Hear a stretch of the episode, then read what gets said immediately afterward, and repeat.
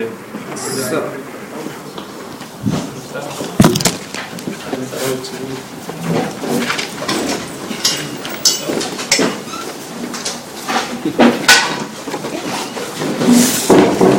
machen heute weiter mit Heidegger, Heidegger Kantlektüre, ähm, von der schon das letzte Mal deutlich geworden ist, dass sie einen ganz anderen Duktus hat als, als Husserls Kantlektüre. Und äh, dieser Ausschnitt, den wir heute haben, ist aus einer Vorlesung, der letzte Teil, die Heidegger 1930 gehalten hat. Ähm, und die heißt vom Wesen der menschlichen Freiheit. Und äh, da stellt er mal ganz allgemein die Frage äh, nach der menschlichen Freiheit im Zusammenhang mit dem Problem der Metaphysik und kommt dann erst auf Kant.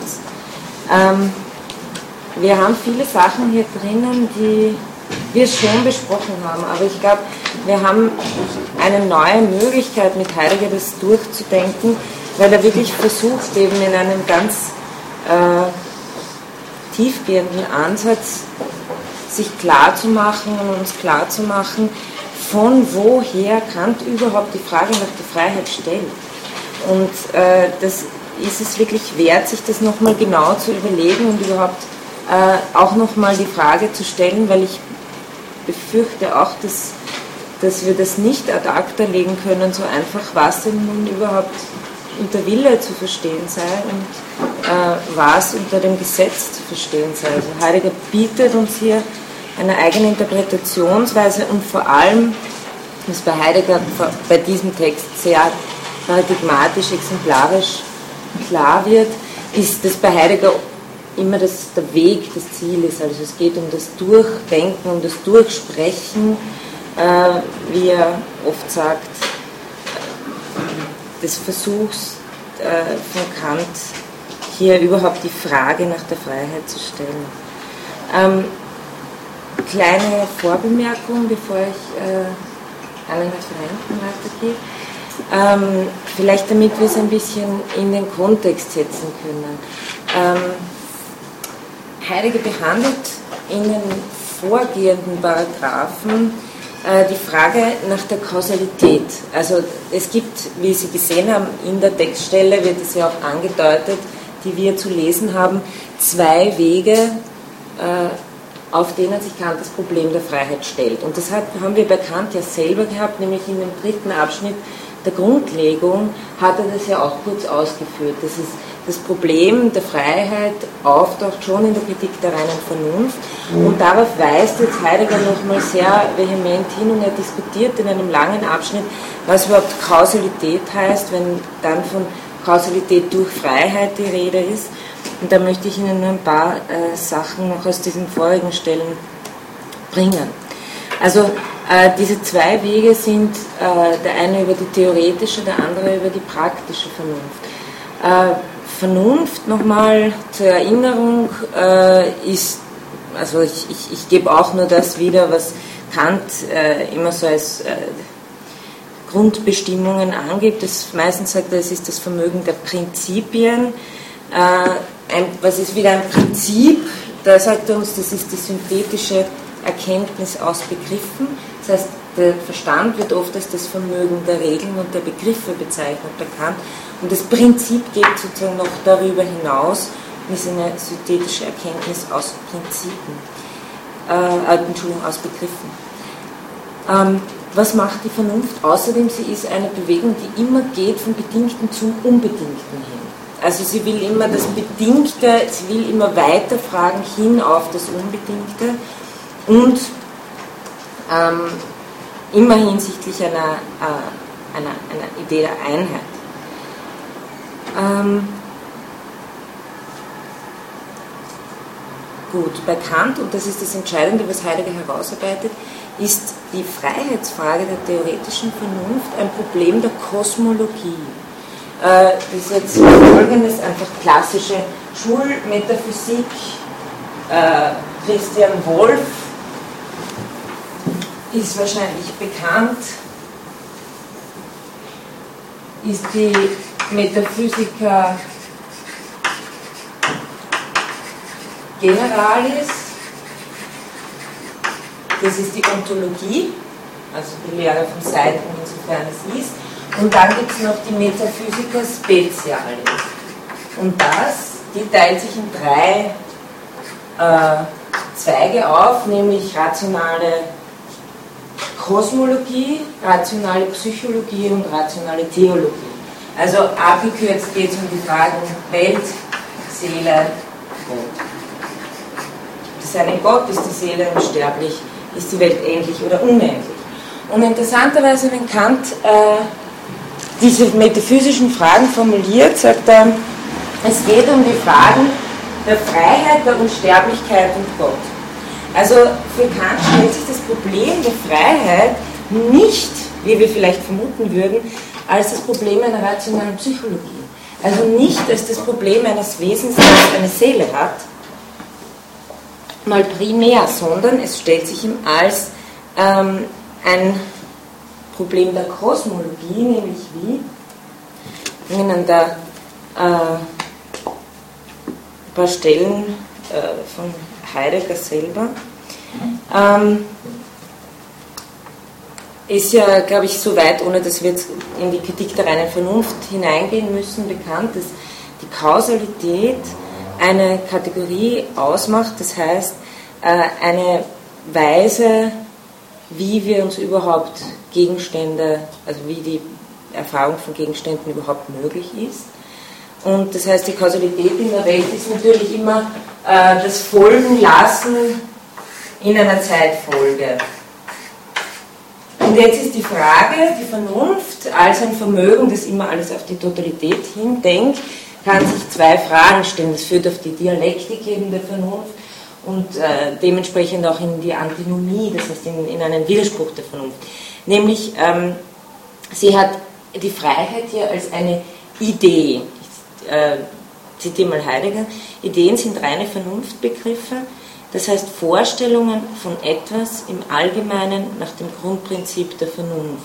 Also Vorstellungen von etwas im Allgemeinen nach dem Grundprinzip der Vernunft. Und was ist das Grundprinzip der Vernunft? Dieses ist das Prinzip der unbedingten Einheit. Das ist ein Zitat Kants. Also die Freiheit ist eine kosmologische Idee und stellt sich, wie Heidegger das so schön formuliert, im Felde des Vorstellens der Objekte als Erscheinungen, also die Welt, die Natur. Heißt das, die Vernunft fordert das Vorstellen der absoluten Totalität der Synthesis der Erscheinungen, das heißt das Vorstellen der unbedingten Vollständigkeit der Einheit des Zusammenhangs des Vorhandenen. Das heißt, das Vorhandene ist in einem Zusammenhang und die Vernunft stellt jetzt die Frage nach dem Gesamten dieses Zusammenhangs. Das heißt, letztlich führt die Frage darauf hinaus, ist es eine Reihe, die unendlich weitergeht? Also, weil Kausalität heißt ja immer, äh, auch da äh, die schöne Bestimmung von Heidegger, Kausalität ist im Sinne des Ursacheseins das Vorangehen in der Zeit als bestimmendes Folgen lassen. Also ich kann das nur empfehlen, wer sich da mal ein bisschen näher darauf einlassen will, die Antinomie in der Kritik der reinen Vernunft zu studieren. Heidegger ist in diesem Fall immer ein sehr guter Begleiter, weil er sehr gut erläutert, worum es Kant hier geht. Ähm, das heißt, die Frage, die sich die Vernunft stellt, ist, geht die Reihe ins Unendliche weiter oder gibt es etwas, das von sich selbst her einen Anfang machen kann? Und das äh, wäre eben Spontanität. Das hieße, äh, es ist auch die Gesamtheit der Erscheinungen möglich hinsichtlich dessen, dass sie aus sich selbst her beginnen und nicht nur, dass sie kausal verursacht werden. Das kann auch parallel stattfinden. Also es kann, äh, Kant sagt, wenn ich vom Schreibtisch aufstehe, dann passiert in der Welt in gewisser Hinsicht etwas vollkommen Neues. Also das heißt, es kann auch äh, parallel stattfinden, aber prinzipiell ist die Frage in der Kritik der reinen Vernunft, ist das überhaupt denkbar? Und die eine Thesis sagt, die erste Thesis der Antinomie sagt ja, es ist durchaus möglich, denkbar, die Antithesis sagt nein, weil ansonsten wäre die Natur nicht nach Gesetzen bestimmt, es wäre Gesetzlosigkeit und im Übrigen, wenn die äh, Freiheit Kausalität wäre, dann könnte sie nur wieder gesetzmäßige Naturkausalität sein. Also äh, wichtig ähm, ist Folgendes, was Heidegger auch betont, dass Heide, äh, Kant von daher die Frage nach der Freiheit in einen ganz bestimmten Horizont stellt. Es ist ja noch nicht die Frage äh, von, oder ist nicht die Rede von Freiheit als einem bestimmten Weltwesen, Freiheit eines bestimmten Wesens, sondern es ist Freiheit hinsichtlich des äh, Vorhandenseins des Vorhandenen, ja, wie das zustande kommt. Das kann irgendetwas, irgendein Seiendes sein, aber es geht wie das auch andeutet, geht, die Kausalität sieht ja auch nie jemand. Die Kausalität ist ja selber kein Erscheinendes, sondern Bedingung der Möglichkeit der Gegenstände von der Erfahrung. Ja? Und genauso ist dieser Freiheitsbegriff ein transzendentaler Freiheitsbegriff. Das heißt, es wäre die Bedingung der Möglichkeit der, der, der äh, Gegenstände der Erfahrung, der Erscheinungen und äh, insofern transzendental, was im Unterschied zum psychologischen Freiheitsbegriff stehen würde. Also ich lese nochmal das Heidegger vor. Was meint diese Unterscheidung von transzendentalem und psychologischem Begriff der Freiheit? Im psychologischen Begriff ist vorgestellt eine Seele, ein Seelenvermögen, Wille, der frei gedacht wird, also ein ganz bestimmtes Seiendes, auf das wir aus der bloßen Vorstellung eines Seienden, eines Vorhandenen überhaupt nicht kommen. Also von diesem allgemeinen Nachdenken über Gegenständlichkeit überhaupt wie es in der Kritik der reinen Vernunft geübt wird, kommen wir noch gar nicht auf dieses bestimmte Sein des Menschen, ähm, sondern das uns gegeben werden muss. Der transzendentale Begriff der Freiheit dagegen ist erwachsen im Zusammenhang der Frage nach der Vollständigkeit von Erscheinungen, vorhandenen Seienden überhaupt, ganz abgesehen davon, wie dieses Seiende seinem Sachgehalt nach ist. Die transzendentale Freiheit ist ein allgemein ontologischer Begriff, psychologische, eine regional-ontologische. Ähm, Darf ich fragen, welcher ja. Paragraph das ist? Äh, ja, gern. Äh, das ist die Seite 218 und äh, das ist Paragraph 23, die zwei Arten der Kausalität.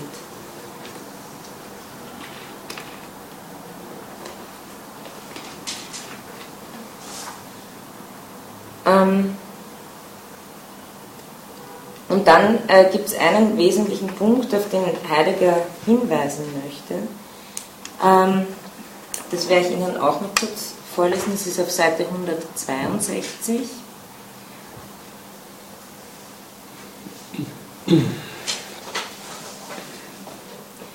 Ähm, in den Analogien, also Analogien der Erfahrung, in der Kritik der reinen Vernunft formuliert Kant Regeln, die in jeder menschlichen Erfahrung als solcher vorgreifend vorgestellt sind derart, dass sie der jeweiligen einzelnen Erfahrung die Grundverhältnisse des Möglichen in der Zeitseins des Vorhandenen vorhalten. Also da geht es um diese transzendentalen Bestimmungen in den Analogien der Erfahrungen, welche Verhältnisse müssen von vornherein gegeben sein, damit überhaupt so etwas wie Gegenstände erscheinen können. Das heißt, das Erfahrene, das Erfahrbare als ein solches als an ihm selbst begegnendes Seiendes im Zusammenhang seines Vorhandenseins verstehen lassen. Und jetzt wichtig in ihnen, also in diesen Analogien Erfahrungen, in den Kategorien, in dem, was Kant uns beschreibt als die transzendentalen Bedingungen der Möglichkeit. In ihnen konzentriert sich zu einem Teil das Seinsverständnis bezüglich des Vorhandenseins des Vorhandenen. Also es ist Heideggers sehr geniale Auslegung, äh, zu sagen, was Kant uns hier erklärt, ist das Seinsverständnis bezüglich des Vorhandenseins des Vorhandenen. Also das Vorverstehen, das Strukturelle, das schon da sein muss, damit überhaupt Gegenstände für uns da sind.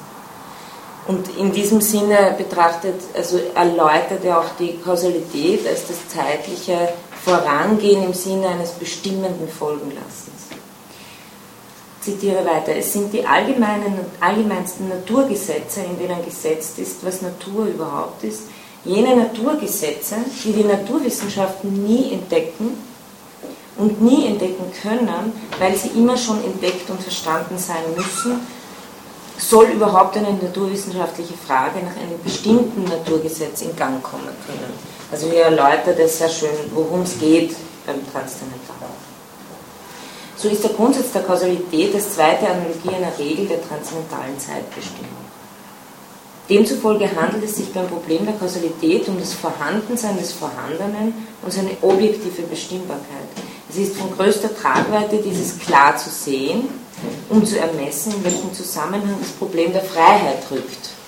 Also damit wir dann verstehen können, von woher Kant eigentlich das Problem der Freiheit äh, formuliert. Wenn es im kantischen Sinne mit der Kausalität zusammengebracht wird, auch wenn Freiheit als eine von der Naturkausalität grundverschiedener angesetzt ist. Sie ist immer noch und gerade Kausalität. Kausalität orientiert auf den Zusammenhang im Vorhandensein von Vorhandenen. Also Heidegger kritisiert hier ähm, Kants, sagen wir mal, äh, Konstellation, innerhalb der für ihn die Frage nach der Freiheit überhaupt auftaucht, weil sie immer schon vorverstanden ist auf Gegenständliches hin. Also äh, einerseits werden hier ständig abgehandelt, wie erscheinen uns Gegenstände in ihrer Gegenständlichkeit, was, was macht das möglich und von daher das Problem der Freiheit zu stellen, vom Denkhorizont der Kausalität her vorgreifend, könnte, Heidegger sagt hier noch nicht so deutlich, aber, aber wird seiner Ansicht nach an dem Verständnis vorbeigehen, der den Handelnden als Dasein und nicht als Vorhandensein versteht. Also das, aber es ist nicht bloß, es ist nicht bloß eine Kritik, die Heidegger hier vornimmt. Der versucht schon wirklich nachzuverstehen, wie Kant überhaupt sein Problem stellt. Und jetzt ein letztes noch, äh, weil das kommt bei uns im Text nur mal ganz kurz angedeutet vor, aber ich fand sehr wichtig, dass Heidegger das klärt war mir nämlich selber auch noch nie bewusst, äh, bevor ich das hier gelesen habe, dass er nämlich den Begriff der Handlung bei Kant äh, verdeutlicht. Das ist auf Seite 196, Paragraph 20.c. Ähm, er sagt, äh, Handlung, also so wie wir das normalerweise verwenden, gebrauchen wir es als das griechische Praxis. Er sagt aber, Handlung verwendet Kant im Grunde ganz anders. Handlung ist demnach wesensmäßige Freiheit bezogen, wenn man es im Sinne der Praxis verwendet. Aber das trifft bei Kant gerade nicht zu. Praxis und Handlung decken sich ganz und gar nicht. Handlung ist für Kant vielmehr der Titel für Wirken überhaupt. Wenn Handlungsviel gesagt wie Wirken überhaupt und primär orientiert ist vom Naturgeschehen her und seinem Wirkungszusammenhang, dann ist doch der Begriff der sittlichen, der freien oder wie Kant gern sagt, der willkürlichen Handlung eben als Handlung ontologisch auf das Sein im Sinne des Vorhandenseins orientiert. Also nochmal, auf jene Seinsart, die gerade nicht das Sein des sittlich handelnden Wesens, die Existenz des Menschen kennzeichnet. Die Existenz des Menschen bleibt dann in ihrer Seinsart grundsätzlich in einer Fehlbestimmung oder zumindest in einem Verhängnis von Unbestimmtheit. Ähm, dann erklärt er jetzt nochmal genauer, was, wie Handeln bei Kant auftaucht. Handeln, Klammer Handlung, ist für Kant gleichbedeutend mit Wirkung oder Wirken. Mit dem lateinischen agere, das einen Effektus hervorbringt. Es ist der weitere Begriff gegenüber dem Tun, das Fazere, dem aber eine besondere Art von Handlung zugehört, nämlich das Werk, das Opus. Und er sagt, ah, also deshalb hat Kant auch kein Problem von einer Naturhandlung zu sprechen. Ähm, und in der, in der Kritik der reinen Vernunft, da ist auch ein Zitat raus, wo, wo Kant sagt, Handlung bedeutet das Verhältnis des Subjekts, der Kausalität zur Wirkung. Also äh, Handlung ist ein Vorgang, wenn, und Subjekt heißt hier nur logisches Subjekt. Ja. Also Handlung ist nicht einfach ein Vorkommnis, sondern ein Vorgang, der in sich eine Begebenheit hat, welche Begebenheit zum Geschehen gehört.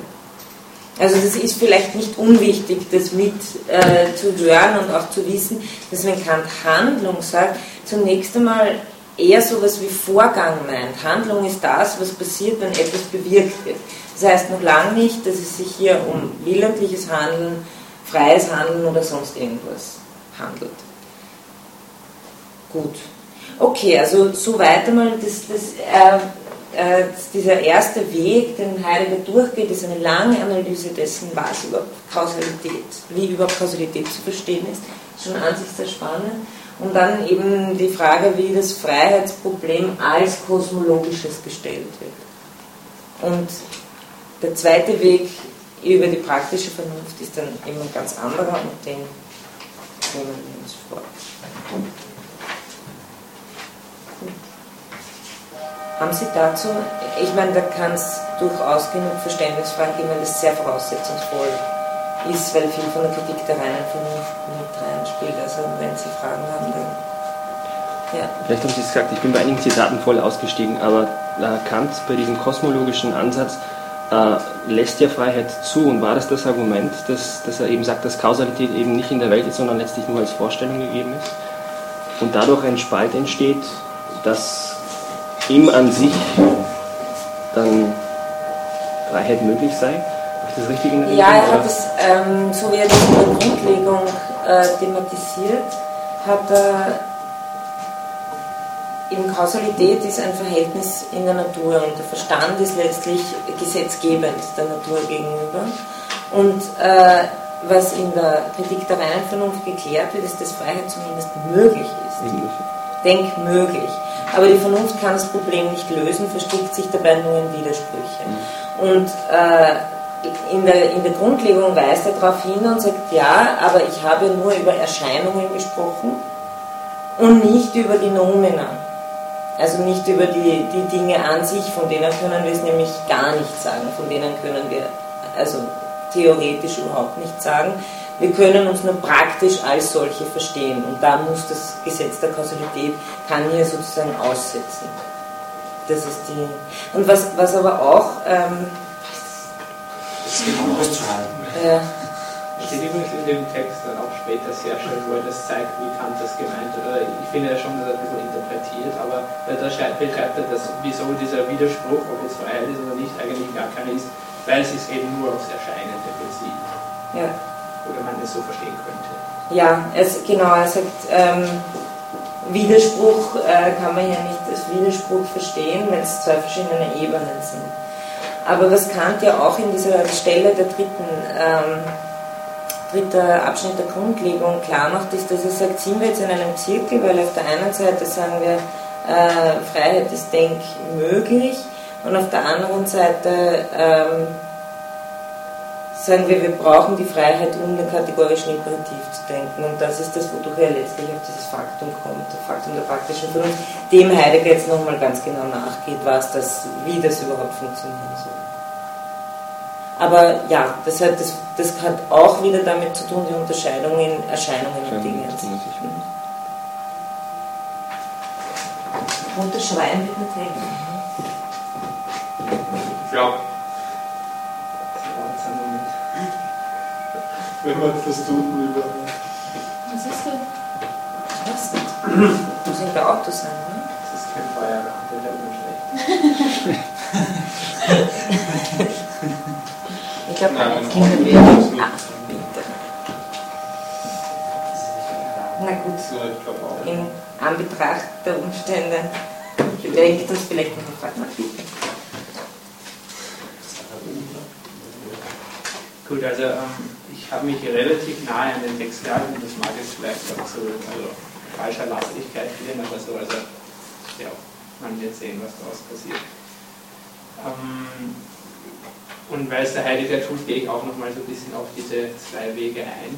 Ähm, ja, also ihr könnt es gerne nachfragen jederzeit. Also ich will nur versuchen, irgendwie die Struktur des Arguments, so wie ich sie verstehe, halbwegs aufrechtzuerhalten. Also ich glaube, das ist auch immer ganz wichtig bei Heidegger. Man kann sich kaum vom Text entfernen, ohne dass man nicht sofort ausrutscht. Das ist ja. sehr schwierig. Ja. Ich hoffe, ich schaffe es. Gut. Also, Husserl beginnt ja dort im, im, zweiten Kapitel, wo wir sind, auf der Seite 260. Ähm, wo er, dass er sagt, also Kant geht es beim ersten Weg, das was wir jetzt ein bisschen gehört haben, darum, die Möglichkeit der Freiheit gegenüber der notwendigen Naturkausalität aufzuzeigen. Also die Frage, wie es Freiheit in einer kausal verknüpften Welt als Welt des Erscheinenden gibt. Ähm, und beim zweiten Weg, jetzt der, den man, der sagt, allerlei Name geben oder dem man einfach den Namen geben kann oder den Inhalt, äh, geht es um die Praxis. Und dabei äh, geht es um die spezifische Frage nach der Freiheit des Menschen als Menschen. Also nicht des Menschen einfach als Naturwesen, als erscheinendes Ding in der Welt, was man natürlich auch betrachten könnte. Ähm, aber es geht um, was, um die Frage der, der Freiheit des Menschen als Mensch. Er will also nicht, und da ich jetzt auch auf, diese, auf die frühere Seite zurück, zitiere was, er will also nicht unter Berufung auf faktisch existierende Wesen von der Seinsart des Menschen beweisen, dass faktisch kein Widerstreit zwischen den beiden Kausalitäten, nämlich der Kausalität der Natur und der Kausalität der Freiheit besteht, ähm, sondern im, ersten Weg will er nämlich in einer rein hypothetisch konstruierenden, allgemein ontologischen Überlegung die Möglichkeit der Vereinigung beider Kausalitäten dartun und von daher die Möglichkeit der Vereinigung von Natur und Freiheit und somit die metaphysische Möglichkeit des Menschen als eines Weltwesens zeigen. Das war der erste Weg und das will ich jetzt gerade nicht machen. Das ist ja klar, man kann, wenn es die Möglichkeit von Naturdingen gibt, also von Erscheinungen von Gegenständen oder so irgendwie vorgehen, dann gibt es die vom Menschen natürlich auch. Äh, aber ähm, also sozusagen, da ist die Freiheit des Menschen jetzt nur ein, ein, ein, Fall, ein möglicher Fall kosmologischer Freiheit. Und jetzt fragt er einfach im zweiten Weg, gibt es vielleicht noch eine andere Perspektive? aus der man die Freiheit anschauen kann. Und wenn man es kann, dann müsste sie sozusagen eine neue, äh, müsste sie mehr zeigen und sozusagen notwendig sein, ähm, dass man es so anschaut. Ähm, der zweite Weg also, Zitat Seite 261 hier, zielt nicht auf die Freiheit als eine in der Welt mögliche Art von Kausalität, sondern auf die Freiheit als spezifische Auszeichnung, Auszeichnung des Menschen als eines Vernunftwesens. Der Mensch kann also nicht mehr nur als Weltwesen überhaupt betrachtet werden, sondern muss hinsichtlich dessen, was ihn auszeichnet, untersucht werden. Und äh, Husserl, äh, Heidegger sagt, und was ist dies? Seine Persönlichkeit. Und da tut es einfach kurz äh, anhand von den Begriffen Tierheit, Menschheit und Persönlichkeit versucht herauszuarbeiten, was denn äh, also das, das Spezifische am Menschen ist, wodurch es eben Sinn macht, einen, einen zweiten Weg oder eine zweite Perspektive ähm, zu beschreiten in Bezug auf die Freiheit. Sagt, Tierheit des Menschen heißt einfach, der Mensch ist ein lebendiges Wesen. Äh, Menschheit, das beinhaltet sozusagen in gewisser Weise die Tierheit und sagt, das ist das, was den Menschen als ein lebendiges und zugleich vernünftiges Wesen kennzeichnet. Und dann sagt er aber, diese Bestimmung reicht nicht, denn ein vernünftiges Lebewesen wäre ja auch ein solches, das vernünftig über sein Tun nachdenkt, es nachvollzieht, aber letztlich doch gemäß seiner Sinnlichkeit, seiner Tierheit handelt. Also da, da beruft sich auch, auch auf Kant, der sozusagen gesagt hat, sagt, nee, nur, dass äh, man ein lebendiges Wesen vernünftig ist, heißt noch lange nicht, dass man jetzt wirklich äh, Mensch im Sinne des Menschseins, im Sinne des spezifisch Andersseins ist und fügt dort hinzu, wir brauchen noch die Persönlichkeit. Also es wäre ja möglich, dass ein Wesen zwar vernünftig nachvollzieht, warum es etwas tut, aber letztlich doch rein auf sozusagen auf sinnlichen Datenauftrieben beruhend agiert, sozusagen. Und sagt, Persönlichkeit ist das, was den Menschen zu einem vernünftigen und zugleich der Zurechnung fähigen Wesen, das in sich selbst, für sich selbst verantwortlich ist. Und die, diese Persönlichkeit, also darum geht es jetzt sozusagen, das ist das, was er anschaut, ähm, wenn er den Menschen als, oder wenn er die Freiheit des Menschen als spezifisch den Menschen betreffend behandeln will. Er sagte also, das Problem des zweiten Weges wird sein, die wirkliche Freiheit, und zwar des handelnden Menschen als sittlich Handelnden, hätten wir jetzt ein bisschen vielleicht diesen Unterschied auch anderen sittlich Handeln, zu erörtern und zu erweisen. Der erste Weg handelt von der möglichen Freiheit eines vorhandenen Seienden überhaupt. Der zweite von der wirklichen Freiheit eines bestimmten vorhandenen Seienden des Menschen als Person. Die Fragen sind jetzt natürlich offen und klar, was heißt hier sittlich handeln und es hängt scheinbar für ihn eindeutig zusammen mit Mensch als Person. Um, Und es ist auch klar, es geht uns jetzt nicht mehr nur um die Möglichkeit, sondern um die Wirklichkeit dieser Freiheit. Also und damit kommen wir sozusagen schon in dieses Gebiet des Faktums, das wir jetzt schön ausarbeiten. Ähm, also es genügt nicht mehr sozusagen, ja, es ist halt möglich, dass wir in Bezug auf unsere Handlung, auf unsere Praxis frei sind, sondern wir wollen es nachweisen, wir wollen, wie ist es wirklich so. Und die Frage ist natürlich, was heißt, es ist wirklich, woran sehen wir das? Und da beginnt er dann mit dem Paragraph 27, wo er sozusagen Kant aufmarschieren lässt, der einfach sagt, es ist kein Erfahrungsbegriff. In der Grundlegung sagt Kant, äh, wir können diese Freiheit als etwas Wirkliches nicht einmal in uns selbst und in der menschlichen Natur beweisen. Also das zitiert Heidegger. Alles, was ich hier so habe, außer ich sage dazu, das zitiert Heidegger da drinnen. Das finde ich, macht das sehr schön. Ähm, ja, das jetzt ist aber eine, ein Zitat aus der Grundlegung, das nicht so ganz ausgeführt ist, das ich äh, interessant gefunden habe dazu. Er, er, spricht es an, aber er hat sich so in der ganzen Länge drinnen, ähm, weil es da jetzt nochmal sozusagen die Möglichkeit darstellt. Äh, da sagt Kant äh, im dritten Übergang, wir sagen nur, dass wir sie, die Freiheit, voraussetzen müssen, wenn wir uns ein Wesen als vernünftig und mit Bewusstsein seiner Kausalität in Ansehung der Handlungen das ist mit einem Willen begabt, uns denken wollen. Und so finden wir, dass wir aus eben demselben Grunde jedem mit Vernunft und Willen begabten Wesen diese Eigenschaft, sich unter der Idee seiner Freiheit zum Handeln zu bestimmen, beilegen müssen. Sozusagen, es ist rein, wenn wir es denken, wir müssen es, es ist eine Voraussetzung, wir müssen die Freiheit dazu denken, sozusagen. Aber das genügt jetzt nicht. Wir wollen ja die Freiheit als Wirklichkeit, oder die Frage ist, was soll das sein, Freiheit als Wirklichkeit? Wie können wir sie nachweisen? ähm, aus der Erfahrung. Ja, können, können Sie nur mal den letzten ja. das ist das, worum es darum geht, dass Kant sagt, ein Wesen, das sich unter der Idee der Freiheit handeln sieht, das, äh, also sozusagen ein Wesen, das sich die Frage stellen kann, dem müssen wir auch Freiheit zuschreiben. Ist, ist, ist, ist, ist dieses Zitat, oder? Weil ich habe es gegen Ende. Ich, ich kann es einfach nochmal lesen. Ja, wir sahen nur, dass wir sie voraussetzen müssen, wenn wir uns ein Wesen als vernünftig und mit Bewusstsein seiner Kausalität in Ansehung der Handlungen, das ist mit einem Willen begabt, uns denken wollen. Und so finden wir, dass wir aus eben demselben Grunde jedem mit Vernunft und Willen begabten Wesen diese Eigenschaft, sich unter der Idee seiner Freiheit zum Handeln zu bestimmen, beilegen müssen. Aha, okay, na, da geht es da eher darum, dass jedes Wesen das theoretische Vernunft hat, auch diese Vernunft praktisch werden lassen ja, ja also kann. Wir sind eher noch nur bei der Möglichkeit. Mhm. Okay. kommen mhm. zum anderen, ja, das, ja, das ist dann. Mhm.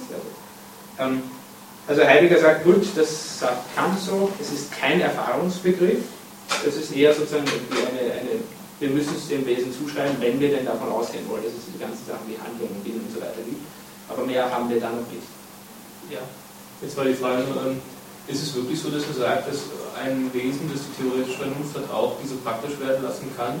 Weil das hat mich auch ähm, ein bisschen stutzig gemacht mit dem äh, Text, dass er irgendwo sagt, es wäre theoretisch möglich, dass ein Wesen keinen Willen hat, beziehungsweise eben nicht praktisch handeln kann, aber trotzdem Vernunft hat.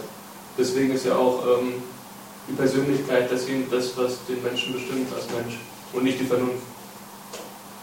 Das wird es sicher jetzt widersprechen. Und ich glaube, er stellt sich vorher als Problem und dann löst es auch. Und dann löst okay. Ja. Also wenn ich mich richtig erinnere, dann sagt er, es ist sehr wohl auf der einen Seite, also ich glaube, das Argument ist dahingehend, dass es heißen würde, allein Vernunft zu haben, ist noch gar nichts. Vernunft muss praktisch sein. Weil allein ja. Vernunft zu haben, wäre sozusagen auch äh, denke möglich, glaube ich schon, dass diese Vernunft nicht praktisch ist, weil sonst müssten wir ja nicht die Kritik der reinen Vernunft äh, schreiben. Äh, oder er müsste es nicht geschrieben haben, um die Möglichkeit des Praktischseins der Vernunft zu erweisen. Aber er sagt dann, wir, wir müssen uns dies Denken, also wir legen, wir müssen dies, den, diesen Gedanken beilegen. Mhm. Oder? Aber wo, er sagte schon, wenn wir es wenn wir sozusagen die Handlungen anwenden und sagen, das ist mit einem Willen begabt. Mhm. Also okay. da geht es schon eindeutig über also das bloß irgendwie eine Vernunft haben hinaus. Also da ist ja schon praktische ja. Vernunft dabei. Ne? Aber trotzdem wäre es möglich, ähm, was ich jetzt selbst nicht verstehen würde, aber äh, nach Heidegger bzw. Kant, dass ein Wesen nur theoretische Vernunft hat. Also er schreibt ja Das ist von Kant, ja. Das die ist Vernunft könnte ein Kant. theoretische sein, aus Ja. 262, sodass der Mensch zwar mit Hilfe der Vernunft in seinem Tun überlegte, die Antriebe seines Handelns aber doch alle aus seiner Sinnlichkeit, seiner Tierheit hernehmen. Mhm. Er hätte dann keinen Willen. Er hat keinen Willen, genau, Er das ist das, hätte was ich meine. Also man kann theoretisch Vernunft haben, Ja. damit sie praktisch werden kann, muss, muss ein Wille vorhanden sein. Und das sagt jetzt Kant oder Heidegger? Bei Kant sagt das. Kant, Sagt- sagt er Kant, das auch? Ja, ja. Also das, ist, das wächst nicht an Heidegger. Ich meine, das ist aus dieser. Ist das Ich glaube, wir haben es gut. Oder? Ja, es ist da drinnen. Es, Ja, es kommt ja. vor. Ich meine, es ist Religion in der Grenze rein. Mhm. Irgendeine Ja. Schrift, da kommt das her. Also nicht in unserer Schrift. Wo hast du das her? Es ist, er zitiert es hier. Er zitiert es also, drin, Das, ach so, das Zitat ist wirklich. Das- das hat ich kann kurz. ähm, Was ist nach 266?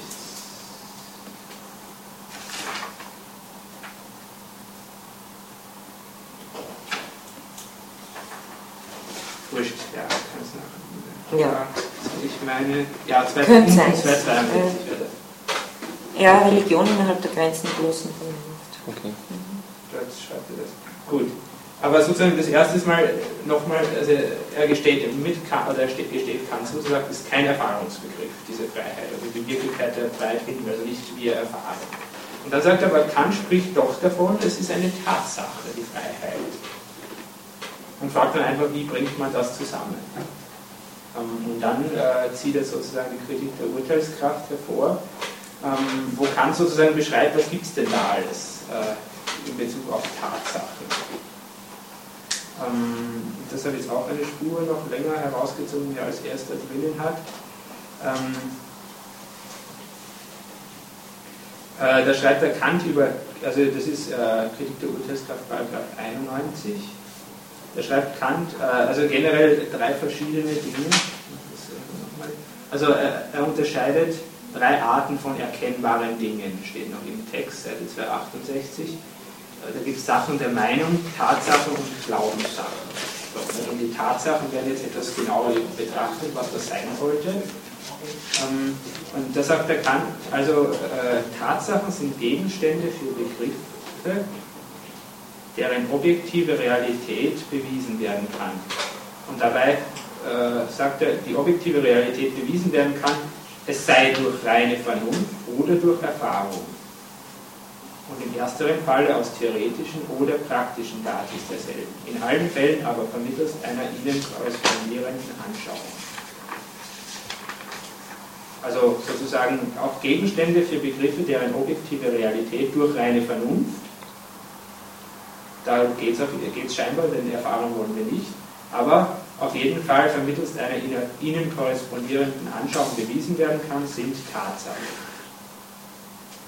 Äh, Und dann, das zitiert er weiter unten auch, aber ich führe das jetzt gleich nochmal an. Was aber sehr merkwürdig ist, schreibt Kant, so findet sich sogar eine Vernunftidee, die sich an keiner Darstellung in der Anschauung, mithin auch keines theoretischen Beweises ihrer Möglichkeit fähig ist, unter den Tatsachen. Vernunftidee hat er vorher ähm, eigentlich woanders hingetan. Also die Vernunftidee findet sich jetzt unter den Tatsachen und das ist die Idee der Freiheit, deren Realität als einer besonderen Art von Kausalität sich durch praktische Gesetze der reinen Vernunft und diesen gemäß in wirklichen Handlungen mithin in der Erfahrung dartun lässt. Und das ist jetzt im Prinzip der Satz, an dem man sich aufhängt und von dem sozusagen der Rest jetzt handelt, wenn man so will.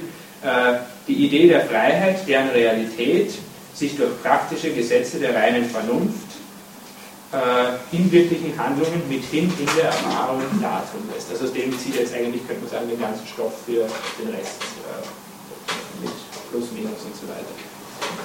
Mhm. Also ist zunächst einmal mal klar, Freiheit ist kein Erfahrungsbegriff und Freiheit ist Tatsache, das schließt sich nicht aus. Ähm, allerdings bleibt noch unbestimmt, wie nun diese nicht erfahrungsmäßig ausweisbare Tatsächlichkeit, Wirklichkeit verstanden werden soll. Zumal Kant andererseits auch wieder davon spricht, dass sich eben, wie wir gelesen haben, die Idee der Freiheit in der Erfahrung dartun lässt. Da bin ich jetzt auf Seite 72 inzwischen. Ähm, wenn das also jetzt so ist, es, also es scheint klar, in gewissem Sinn, es ist uns nicht durch den Freiheit, es ist nicht durch die Erfahrung gegeben wie irgendwelche anderen Naturdinge. Äh, dann müssen wir nicht nur nach der, dem Nachweis der Wirklichkeit suchen, sondern müssen uns zuerst irgendwie auch Gedanken machen, wie denn dieser Nachweis der Wirklichkeit sein sollte, welche Art er sein könnte. Ähm, und das macht äh, Heidegger auch, finde ich, sehr schön. Weil Freiheit ist nicht erfahrbar wie ein vorhandenes Naturding. Wie auf Seite 72 sagt er, die Realität der Freiheit fordert eine andere Art der Wirklichkeit, als sie die Naturobjekte zeigen. Sie ist keine objektive Realität.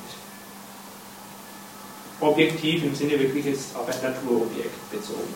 Oder, falls man Wirklichkeit, wie Kant das auch hier tut, weiterfasst als objektive Wirklichkeit, dann ist die objektive Realität der Freiheit hinsichtlich ihrer Objektivität unterschieden gegenüber der Objektivität der Naturdinge. Also nochmal einmal ganz klar, es mag ja Objekt irgendwo in gewissem Sinne sein, aber halt nicht so wie ein Tisch oder sonstiges Erscheinendes. Was man sozusagen jedem, der Freiheit im Gehirn finden will, entgegenhalten. Ja, also, und, und, das findet man übrigens auch, wenn man weiterliest. Er sagt immer, stopp, stopp, da versuchst du schon wieder ihm sozusagen eine Art Ding-Charakter zuzuschreiben. Das geht eben nicht. Vielleicht sollte man auch noch, also dieser Erfahrungsbegriff, das wäre ja wirklich einmal eine ausführlichere Untersuchung bei Kant wert, in wie vielen Weisen der vorkommt. Ähm, wenn er sagt, Freiheit ist kein Erfahrungsbegriff, dann ist Erfahrungsbegriff klar der Erfahrungsbegriff im, im ersten Abschnitt von der Kritik der reinen Vernunft. Also alle Erkenntnis hebt an mit Erfahrung. Erfahrung ist einerseits Affektion und auf der anderen Seite das Denken äh, der sinnlich gegebenen Daten als Gegenstände. Äh, Heidegger, Husserl und so weiter haben natürlich einen weiteren Erfahrungsbegriff und man kann, man kann auch sagen, dass Kant natürlich im Grunde einen weiteren Erfahrungsbegriff haben muss. Das unterschiebt ihm ja Heidegger, glaube ich, auch zu Recht, ähm, wenn er von Tatsachen, also die Frage ist, wenn wenn wir von Tatsachen sprechen wollen, wie wir das können sollen, ohne zumindest irgend so etwas, was funktioniert wie ein Erfahrungsbegriff. Ähm, wenn wir etwas dartun wollen in der Anschauung oder durch Gesetze der Vernunft, die müssen wir uns ja auch vorstellen. Das ist dann zwar keine sinnliche Anschauung, aber ähm, eine Anschauung durch Begriffe. Äh, und das muss ja auch auf eine Weise vollzogen werden. Also äh, dass Freiheit nicht erfahrbar ist, bedeutet hier halt wirklich, dass der Erfahrungsbegriff eingeschränkt wird auf das, was ich hinnehme und auch immer schon strukturiert habe durch den Verstand. Das wäre der Naturbegriff der Erfahrung.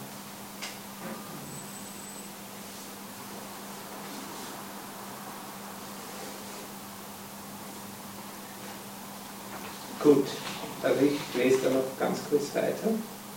Ähm, also eben die, die äh, Erfahrung nicht in Bezug auf Naturobjekte, sondern eine andere Erfahrung, eine, es geht um eine andere Tatsächlichkeit, eine andere Wirklichkeit. Die Tatsächlichkeit, so Heidegger, die der Realität der Freiheit entspricht, ist die der Praxis. Im praktischen, willentlichen Handeln ist das, was wir mit Freiheit meinen, ihre Realität erfahrbar. So, es kann auch sagen, das habe ich mal so hingestellt und jetzt muss das sozusagen ähm, untersucht werden, was das denn heißen soll. Oder wie. Ja, das ist einfach wirklich jetzt noch nicht klar. Ähm, also vielleicht könnte man sagen, nicht in der Gegebenheit eines Seienden, sondern im Vollzug ist die Realität der Freiheit, so sie denn ist, äh, als Wirklichkeit feststellbar und erfahrbar. Aber was praktisches, willentliches Handeln heißen soll, das ist jetzt noch nicht klar und das geht auch wieder. Also ich finde es immer sehr schön, wie eigentlich einen Schritt zurück macht, sagt, jetzt haben wir es zwar gesagt, ähm, aber was das denn eigentlich heißt, also. Ja, ich finde, er macht auch sehr schön klar, indem er einen Raum aufmacht und sagt, in, in welchem Zusammenhang können wir diese Frage überhaupt stellen? Also auf was hin haben wir Erfahrung vorverstanden oder auf was hin müssen wir es verstehen, damit wir diese Frage überhaupt sinnvoll stellen können, wenn wir darüber nachdenken wollen, was das überhaupt heißt, weil ansonsten ja, äh, können, können wir sozusagen auswendig die Zitate von Kant runterwatschen, aber ja, da gibt es kein Problem. Verstehen wir nichts. Ja. Gut. Ähm, also praktisches willentliches Handeln, das wäre jetzt so die Frage. Weil wenn es so ist, ne, im praktischen willentlichen Handeln äh, ist das, was wir mit Freiheit meinen, ihre Realität erfahrbar, dann müssen wir jetzt wissen, was das bedeutet. Ähm, ich zitiere, zitiere nochmal, was ich schon gesagt habe aus der Kritik der Urteilskraft, wo Kant sagt, Freiheit lässt sich durch praktische Gesetze der reinen Vernunft und diesen gemäß in wirklichen Handlungen mithin in der Erfahrung dartun. Das gilt es zu prüfen. Äh, Heidegger sagt dann, Seite 272 bin ich dann schon, ähm, die Realität der Freiheit zu beweisen, besagt demnach, Gründe ausfindig zu machen, die beweisen, Zitat Kant, dass diese Eigenschaft, nämlich die Kausalität aus Freiheit, dem menschlichen Willen in der Tat zukomme. Das müssen wir jetzt also zeigen. Hm. Und jetzt kommt das, was Sie schon kurz angesprochen haben. Äh, da sagt der Heidegger auf Seite 273, dass Kant leider den Begriff der Erfahrung in Bezug auf das, was nicht Naturdinge sind, nicht weiter ausgearbeitet hat. Ähm, und was dann in gewisser Weise das Ausweichen in die Wertphilosophie als, äh, so Heidegger, eine völlige Verkehrung des eigentlichen kantischen Problems mit verursacht hat. Das ist vielleicht, das finde ich sehr interessant, die Bemerkung. Ja, das ist eine Ohrfeige an Scheler und Hartmann. Ja, ja. Das, er nennt die Namen, nennt er sie dort oder? Ja, ein bisschen er nennt sie später. später. Ja. Also sozusagen, es geht um diese Erfahrung. Ähm, also er sagt noch, Kant spricht nicht von Erfahrung der Person als solcher, also die Erfahrung der Person als Person. In die Richtung geht es. Aber es scheint so irgendwie klarer, was der Heiliger äh, machen möchte. Es geht nicht mehr um die bloße Möglichkeit der Freiheit als einer Freiheit eines Naturdinges, das der Mensch auch ist, sondern es geht um die Freiheit des Menschen in Bezug auf das, was sein eigentliches Wesen ist, auf seine Persönlichkeit. So hat er zunächst Persönlichkeit als vernünftiges und zugleich der Zurechnung fähiges Wesen, das in sich selbst, für sich selbst verantwortlich ist, beschrieben. Frage ist, wie wir Freiheit hier verorten können. Also jetzt zum praktischen, bildlichen Handeln. Da sind wir Seite 274, sagt Heidegger, Praxis besagt Handlung. Das wurde auch schon vorher kurz angesprochen. Aber wir wissen, dass Handlung überhaupt das Verhältnis eines Subjekts der Kausalität zur Wirkung ist. Also das ist jetzt noch nicht in dem Sinne Praxis, sondern einfach in, ja, ein Steinfeld runter bewirkt etwas, könnte man auch sagen. Ähm, Praxis ist eine besondere Art von Handlung, solche, die durch einen Willen möglich ist. Ein solches Verhältnis, bei dem die Beziehung des Subjekts, des Ursacherseins, das Bestimmende zur Wirkung gekennzeichnet ist durch Willen. Also, ja, wie wir es eigentlich vorher gesagt haben, bei, der Praxis, um die es geht, wenn wir also von einer äh, von praktischen, bildlichen Handlung sprechen, ist klar, es muss der Wille dabei sein, sonst würden wir von Handlung sprechen, aber nicht von der Handlung der Person als Person. Ähm, hier kommt also der Wille ins Spiel. Praktisch kommt einerseits in Bezug auf die Praxis das Handeln, andererseits über den Begriff, das hatten wir vorher auch schon. Wille ist ein Vermögen zu wirken nach Begriffen. Wobei Begriff das Vorstellen von etwas im Allgemeinen, nach einem so vorgestellten als solchem wirken zu können und wirken zu wollen. Also nochmal, Freiheit muss gefunden werden in Bezug auf die Persönlichkeit, das heißt in Bezug auf aufgrund der Vorstellung eines Begriffes gewolltes Handeln. So, und jetzt sind wir eigentlich, wir kommen der Sache immer näher. Ähm, was jetzt noch wichtig ist, ähm, äh, dass es eben nicht nur um irgendeinen Begriff geht, denn Begriffe ziehen wir zum Teil sind ja auch mit Erfahrung behaftet und so weiter, auch in einem Beispiel von einer Ausbildung. Also, ähm, Wissenschaftliche Ausbildung. Ja, also sozusagen das Bild der wissenschaftlichen Ausbildung, was man sich da vorstellt, wie das sein soll, das hat man ja auch aus der Erfahrung irgendwo her. Das kommt nicht aus der reinen Vernunft. Also ist insofern immer noch irgendwo der Wille nicht ein reiner Wille oder die Begriffe keine Begriffe der reinen Vernunft. Ähm, wenn wir hier Freiheit finden, würde das heißen, dass die Handlung durch einen Willen so verursacht wird, dass der Wille selbst von nichts aus der Erfahrung bestimmt wird. Damit wären wir bei dem Willen, der von der reinen praktischen Vernunft und somit vom Begriffen a priori bestimmt ist. Ich glaube, das ist schon ja, vielleicht ein gewiss, auf gewisse Weise eine Kernsache. Da schreibt der Heidegger, wann ist ein Wille a priori bestimmt? Wann ist praktische Vernunft als reine praktische? Und das hängt jetzt natürlich zusammen. Ähm, dann, wenn der Wille überhaupt nicht bestimmt ist durch das, was er bewirkt und ausrichtet, beziehungsweise durch die Vorstellung eines zu bewirkenden und auszurichtenden, sondern durch, wodurch dann? Fragezeichen. Gibt es dann für den Willen als solchen überhaupt noch etwas, was ihn bestimmen könnte, wenn er sich nicht bestimmen lässt durch eine begehrte Wirkung? Nun, wenn er das Vermögen ist, sein eigenes Ursachesein zu bestimmen, dann liegt im Willen die Möglichkeit, sich in seinem Ursachesein durch sich selbst zu bestimmen. Ähm, ja, dann sind wir schon auf der Seite 2. Dieses, das Wollen als solches, kann grundsätzlich auch vorgestellt werden als das Bestimmende. Also sozusagen jetzt haben wir bei Kant eigentlich die ganze Erfahrung weggeschehen. Auch sozusagen die Erfahrung, die uns sozusagen zur Vorstellung eines Begriffes bringt, wo man noch sagen kann, ich stelle mir das vor und darum will ich es. Es kommt also aus der Vernunft, aber eben nicht aus der reinen Vernunft. Und das sagt wenn sozusagen das Bestimmende nichts anderes ist als das Wollen als solches, dann, dann sind wir da. Dieses, das Wollen als solches, kann grundsätzlich auch vorgestellt werden als das Bestimmende. Und was nimmt das Wollen aus sich selbst? Sich in seinem Wesen, sich selbst. Ähm, und jetzt macht er etwas, das ich finde ein bisschen schon hinkt, aber gut, er macht es halt. Ähm, da sagt er jetzt, dieser reine Wille, das ist jetzt das Richtige, das Wahre, und das bestätigt ja auch der Kant äh, in, den, in den Einführungen, in, in den öffnenden Worten der Grundlegung, wo er sagt, es ist überall nichts in der Welt, was ohne Einschränkung für gut könnte gehalten werden, als allein ein guter Wille. Und das ist es jetzt auch. Also das ist dieser reine Wille. Das finde ich schon ein bisschen an den Haaren herbeigesetzt, aber ja. Dass der gute Wille ein reiner Wille ist? Oder? Ja, dass das jetzt genau das ist, was der Kant meint. Ich meine, er, nimmt es, um sozusagen zu unterstreichen, seinen reinen Willen. Das, das finde ich nicht berechtigt. Ich meine, es widerspricht nicht Kant in dem Sinn, aber es ist auch nicht, das ist irgendwas aus dem Zusammenhang reißen. Das passt schon, aber.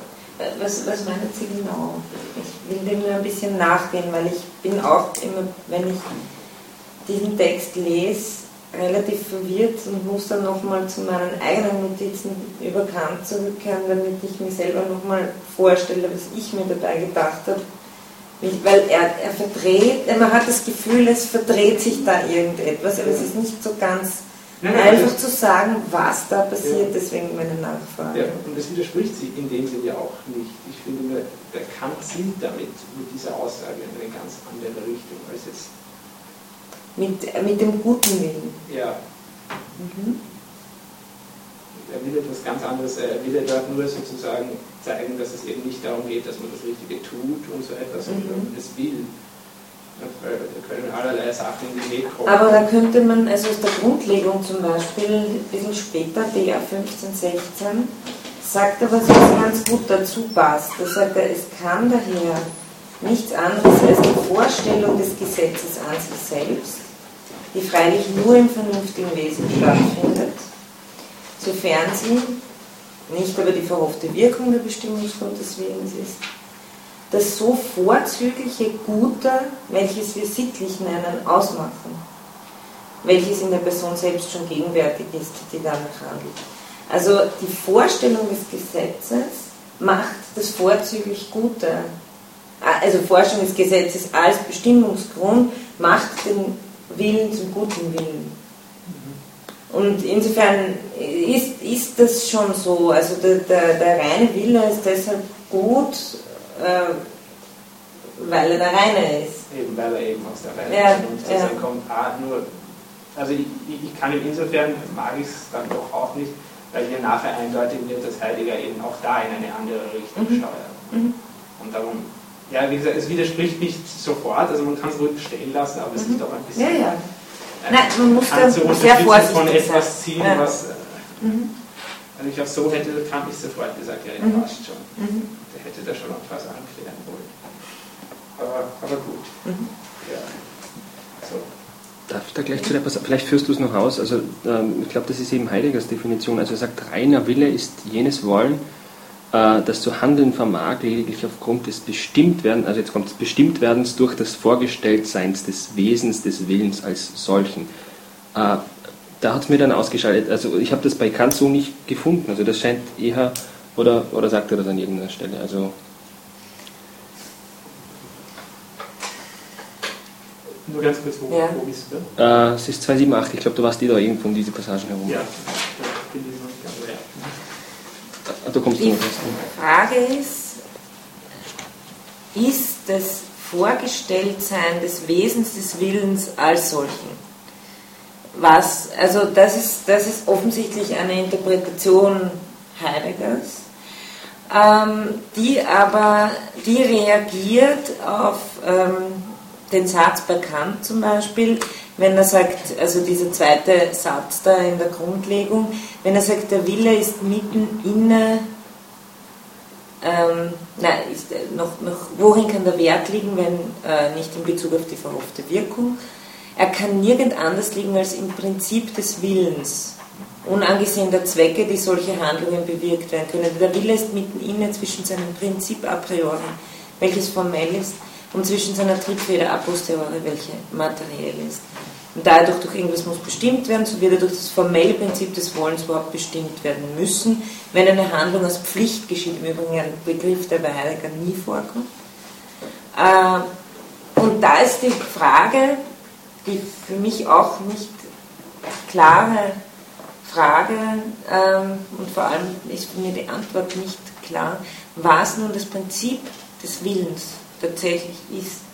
Und Heideggers Interpretation des Prinzips des Willens ist, dass ich will nicht zu, zu weit vorgreifen, weil ich glaube, das wird vielleicht noch kommen, aber er sagt, das glaube ich relativ deutlich, dass das Prinzip des Willens das, das Wesen des Wollens selbst ist, also das Wollen des Wollens. Weil das Prinzip wirkt wie eine Ursache. Und das ist, glaube ich, ein entscheidender Punkt, den wir, den wir uns wirklich nochmal äh, klar machen müssen, weil so wie ich Ihnen ganz am Anfang des Seminars Kant vorgestellt habe, so wie ich es mir selber klar machen würde, ist doch etwas anders, als was Heidegger hier macht. Weil bei Heidegger bleibt das Prinzip des Willens das, Woll, das sich Wollen des Willens übrig. Und die Frage ist, ist das, ist das das, was Kant meint? Oder ist das nur ein Aspekt dessen, was Kant meint? Oder das, das ist irgendwie die Frage, um die wir kreisen müssen. Ja? Nee, mir scheint so, dass ähm, bei Kant eben der reine Wille ein negativer Begriff ist. Also einfach, ähm, dass der Wille von allem Empirischen gereinigt wird und das ist dann der reine Wille. Und ähm, vielleicht hat sich jetzt Heidegger auch gefragt, was ist dieser reine Wille, wie kann man den füllen und eben dann durch diese Selbstbezüglichkeit, durch das Wesen des Willens. Aber also ich finde, ähm, das hat ja auch eine Reflexion geschrieben, ich verstehe jetzt nicht so genau, wie aus dem reinen Willen die Form der Gesetzgebung entsteht. Wenn man sich jetzt einfach vorstellt, der Wille ist, dass, ähm, oder der reine Wille ist einfach gereinigt von allem Empirischen, dann ist es klar, dass der reine Wille gesetzformend ähm, ist. Weil eben nur dann, wenn ich von allen subjektiven, das heißt empirischen Bedingungen absehe, die, die Handlung gesetzmäßig ist, also nach einem allgemeingültigen Gesetz. Warum ist es dann? Naja, weil sonst, wenn, ich, wenn es ein materieller Willen wäre in dem Sinne oder ein mit empirischen, ähm, unter empirischen Bedingungen stattfindender Wille, dann wäre es eben an das Subjekt geknüpft, an die subjektiven Bedingungen und dann nicht allgemeingültig, sondern nur an Maximum. Aber was macht eben der, der Witz ist ja, also das, ich wäre immer in die Richtung gegangen, zu sagen, die Gesetzmäßigkeit, die im reinen Willen übrig bleibt, ist die des schon des Wesens des Wollens überhaupt, aber ich hätte das Wesen des Wollens anders verstanden, nämlich ähm, Kant, er definiert das ja äh, recht schön eigentlich. Der Wille wird als ein Vermögen gedacht, das BA 64 Grundlegung, der Wille wird als ein Vermögen gedacht, der Vorstellung gewisser Gesetze gemäß sich selbst zum Handeln zu bestimmen. Ähm, da müssen wir wieder nachfragen, was, was ist das jetzt für ein Vermögen? Es hat sehr viel mit Vorstellung zu tun. Ähm, ein, ein Wesen, das nur trieblich äh, sofort reagiert, äh, hat nicht die Kraft, sich zu distanzieren per Vorstellung oder sich in die Zukunft zu entwerfen. Wie das Vermögen, das uns erlaubt, uns in die Zukunft zu entwerfen und auch etwas zu wollen, ist in, also die Vorstellung bzw. die Einbildungskraft auch. Und was heißt aber, dass jetzt dass das ein gewisses Gesetz ist? Also ich, ich bestimme. Also, da will ich ja nur sagen, warten wir da noch kurz, weil das, ja? er führt das ja aus eigentlich. Okay. Das, das fragt er alles eigentlich schön nochmal. Ja? Also ich, ich glaube nicht, dass die Fragen danach beantwortet sein werden, vor allem nicht durch meine Ausführungen, weil das doch ziemlich selektiv ist, aber, aber wir müssen sie noch weiter reinbohren. Ja, wir sind noch nicht da. Ja, also, wir sind noch das, Okay. Ja, aber sonst noch was?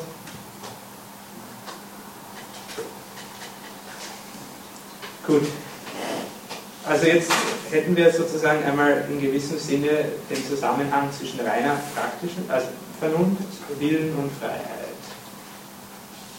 Und jetzt kommt eigentlich genau diese Frage. Wie hängt das mit dem moralischen Gesetz, den Gesetzen der reinen praktischen Vernunft zusammen? Oder wie Heidegger sagt, welches ist das Gesetz des reinen Willens? Das ist ja genau die Frage. Welches ist das Gesetz des reinen Willens, das den, das Grundgesetz der praktischen Vernunft? Wenn wir uns also festgelegt haben, das Wollen will sich selbst in seinem Wesen, dann fragt es, was, was wäre dieses Gesetz? Ist es kategorisch imperativ und so weiter? Diese Frage steht jetzt da. Das sind jetzt 278, 279, 279. Ja. Ähm, Zunächst ist er hier wie Kant, aber dann doch in gewisser Weise radikaler. Äh, das Grundgesetz des reinen Willens, der reinen praktischen Vernunft, ist nichts anderes als die Form der Gesetzgebung, hat ja Kant auch gesagt. Das ist der Sinn des Satzes, das Grundgesetz der Sittlichkeit ist ein formales Gesetz. Man meint nun, formal heißt so viel wie formelhaft, leer, dann ist das Formale das Leere, das Unbestimmte. Eine solche Ethik, das schreibt alles da, eine solche Ethik bleibt in einem Formalismus stecken. Stattdessen versucht man heute eine materiale Wertethik aufzubauen und die kantische Ethik als formale zurückzuweisen. Und da meint eben, da tut man Kant in gewisser Weise unrecht, wenn man das tut. Und man darf eben nicht formal einfach nur so im Sinne von so leere Blüte oder so verstehen, sondern man muss mehr daraus machen. Und das ist sozusagen in Richtung Werteethik, Fehler hat man, ähm, geht. Das heißt also fast praktisch der Ausweg, den man versucht, weil man eben nicht sieht, dass in dem Formalen mehr steckt. Allerdings kommt es gleich darauf eine meiner Meinung nach absolut problematische Stelle, wenn ich das richtig ja, genau, sehe. Ähm, so, Genau. Ähm, er, er, sagt, um das Formale zu erklären, äh, die Sittlichkeit des Handelns aber besteht nicht darin, dass ich einen sogenannten Wert verwirkliche, sondern dass ich wirklich will. Das heißt, mich entscheide, in der Entschiedenheit will. Das heißt, die Verantwortung auf mich nehme und in dieser Übernahme, exist, über, in dieser Übernahme existent werde. Das finde ich ist ziemlich die heftigste, also so die klarste Behauptung. Also jetzt muss man aber noch was dazu lesen, was er ein paar Zeilen äh, vorher sagt, nämlich wie er das mit der Behauptung, dass wenn das Grundgesetz, das ist der auch oberer Teil, eigentlich ganz am Anfang 280, ähm, da sagt er, dieses angeblich leere Gesetz ist gerade dadurch Grundgesetz, dass, wenn es das Handeln wirklich bestimmt, dieses auch schon je im Augenblick und für diesen weiß, was es, das heißt primär immer, wie es handeln soll.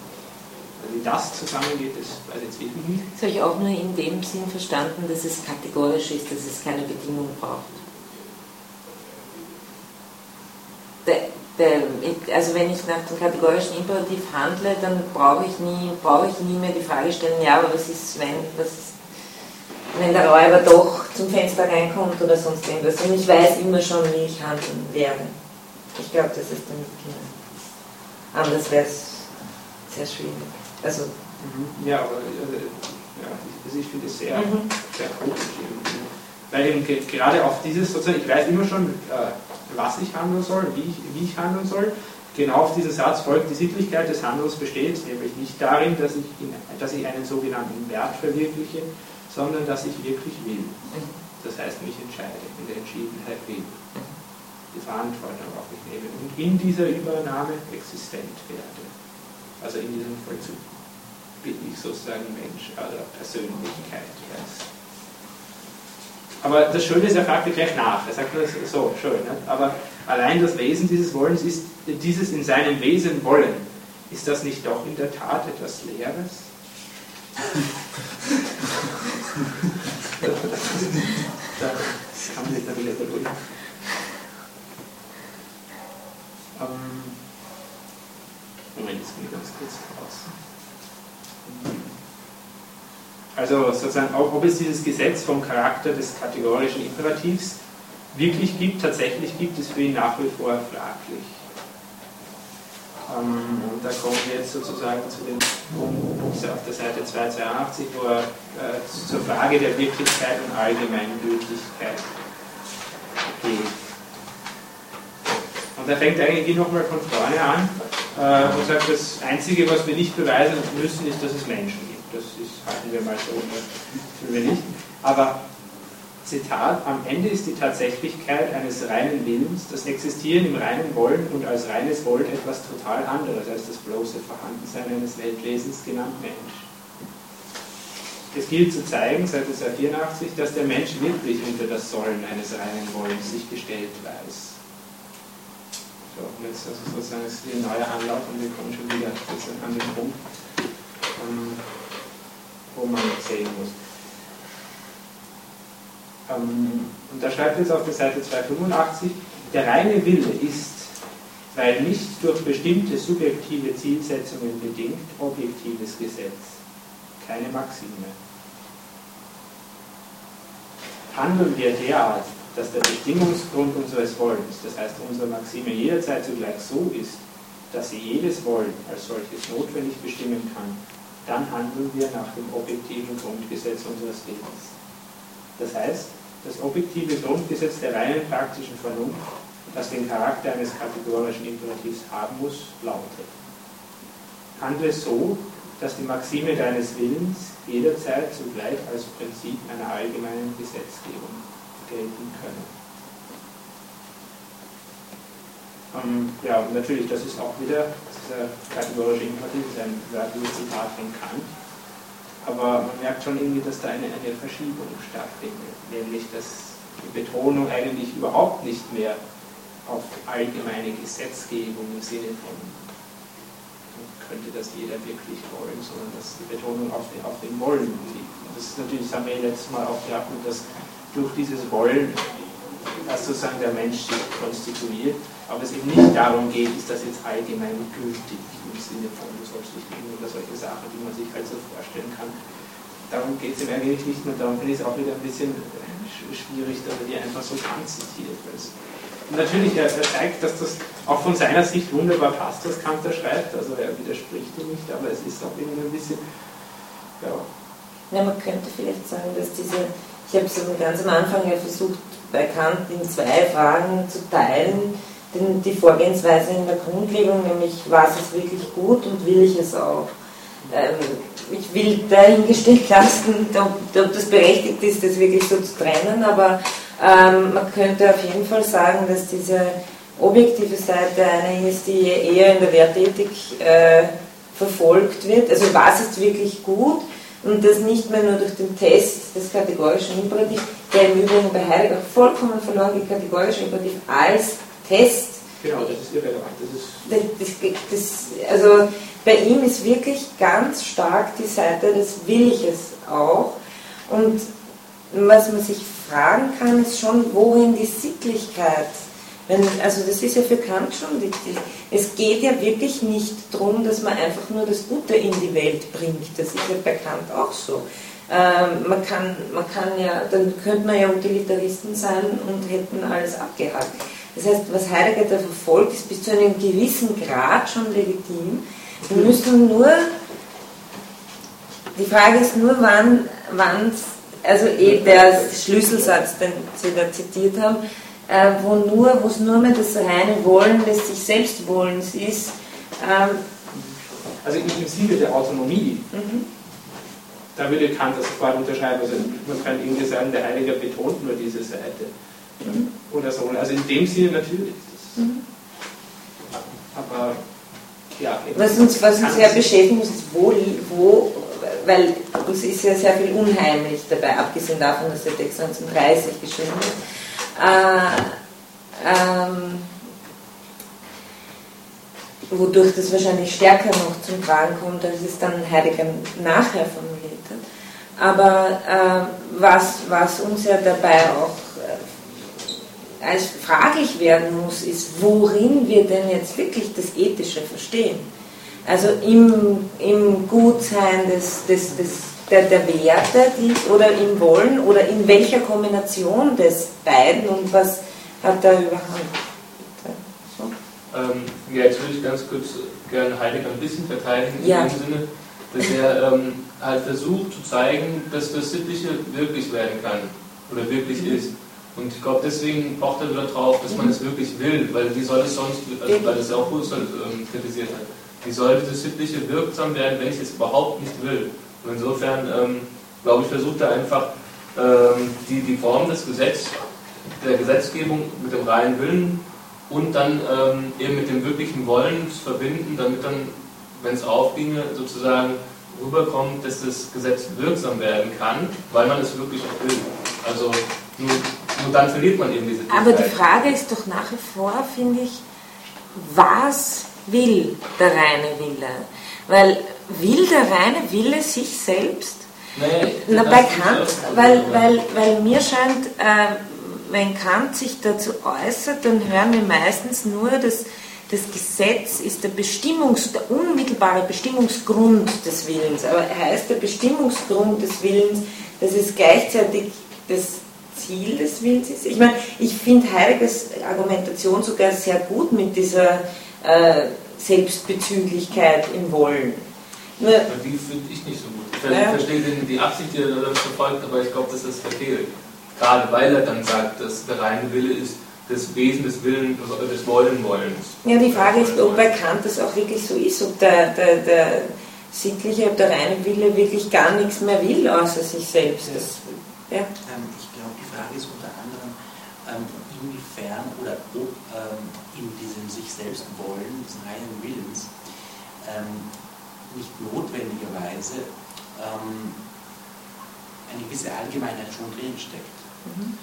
Ähm, das wäre die Frage, glaube ich. Mhm. Wenn, man, äh, wenn man der Meinung ist, da steckt das schon drinnen, da ist schon eine gewisse notwendige Verallgemeinbarkeit im Willen selbst, im sich selbst äh, wollen des Willens schon drinnen. Ja? Ich glaube, dann äh, kommt Heidegger sehr nah an Kant dran. Aber wie kann das sein? Er erwähnt es nämlich selber, aber ich muss zugeben, dass ich das nicht ganz verstehe. Da bitte nur kurz ja? nachfragen, was meinst du mit Verallgemeinbarkeit? Er sagt ja, ähm, ja, dass im, äh, im reinen Willen, im Akt des Wollens, äh, das, ähm, da äh, deswegen, weil der Wille ein rational bestimmter ist, ähm, immer schon äh, von in gewisser Hinsicht von einem Partikular immer abgesehen werden muss. Wovon abgesehen muss? Von einem Partikular. Partikular. Also natürlich. Äh, äh, äh, das sagt er ja, nicht, dass, es, dass wir über das Subjektive hinaus sind. Ja. Das, ist, das beantwortet immer Aber damit, jetzt, damit, hätten wir dann, damit hätten wir dann äh, in sich selbst äh, äh, wollen des, des Willens mhm.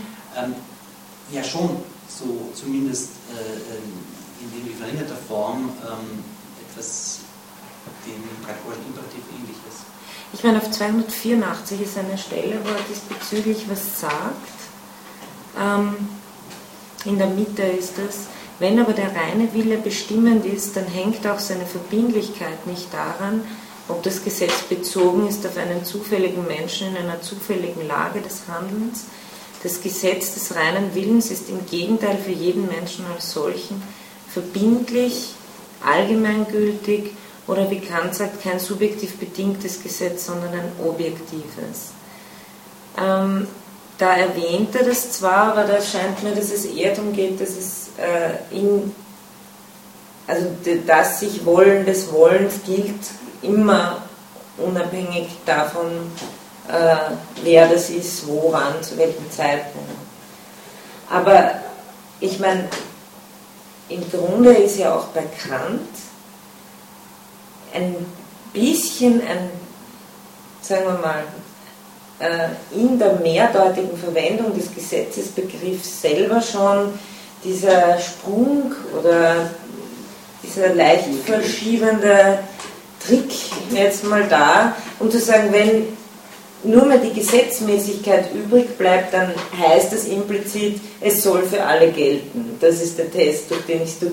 Und wir könnten uns ja schon da fragen, wie funktioniert das eigentlich, wenn nur mehr die Gesetzmäßigkeit übrig bleibt. Aber wenn das reine Wollen sich selbst will, fragt es sich dann noch die Frage, kannst du wollen, dass deine Maxime ein allgemeines Gesetz wäre? Weil Heidegger zitiert ja mit Vorliebe den kategorischen Imperativ in der Variante des Prinzip der Gesetzgebung sein. Und ja, man könnte doch fragen, äh, kann der reine Wille sich selbst wollen, äh, ohne sich als allgemein zu wollen? Was heißt das? Was ist ein allgemeiner Wille?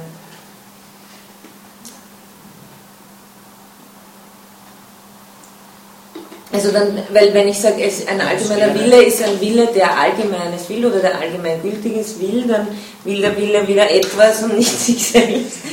Ähm, aber wenn er sich will, dann will er sich ja als allgemeinen Willen.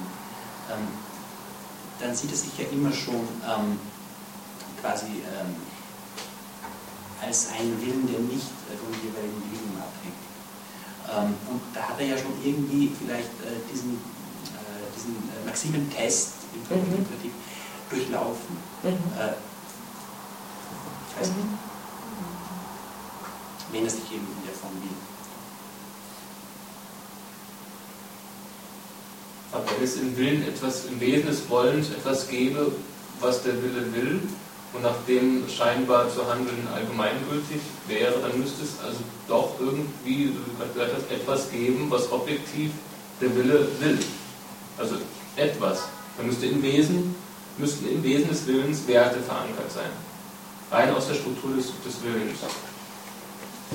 Mhm. Das mir könnte aber schon Kant gegenüber.